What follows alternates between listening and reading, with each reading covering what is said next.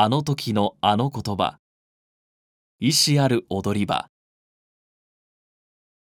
それは2014年3月期の決算説明会の場だった。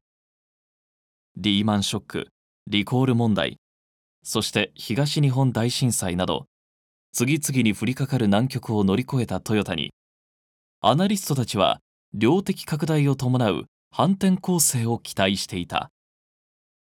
しかしトヨタが出した利益見通しは市場の期待を下回るものだった。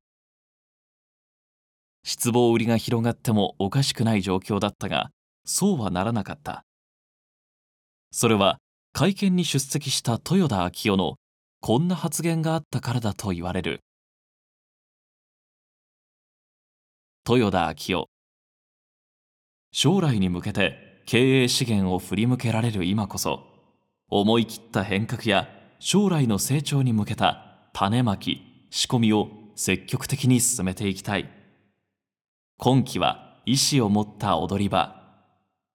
持続的成長が一番の目的であり一時の踊り場はあったとしてもその後の成長にどうつなげていけるかを重視している。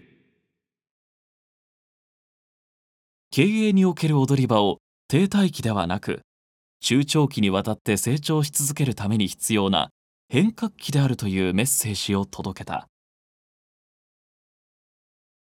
時は経ち2022年。半導体不足や中国上海のロックダウンなどからトヨタは減産が続いていた。その年3月9日トヨタ自動車本社で開かれた労使協議会。挽回生産と急減産が繰り返され仕入れ先はもう限界という声が経営陣からも出る中豊田は次のような返答をした。今の状況はもはや危機対応こうした事態を踏まえ足元の生産計画を現実に即したものに見直すことを正式に決定し4月から6月を意思ある踊り場として安全品質を最優先に仕入れ先の皆様の状況を踏まえた基準となる計画を作り健全な職場環境を整えたい。8年ぶりに使われた言葉。意思ある踊り場。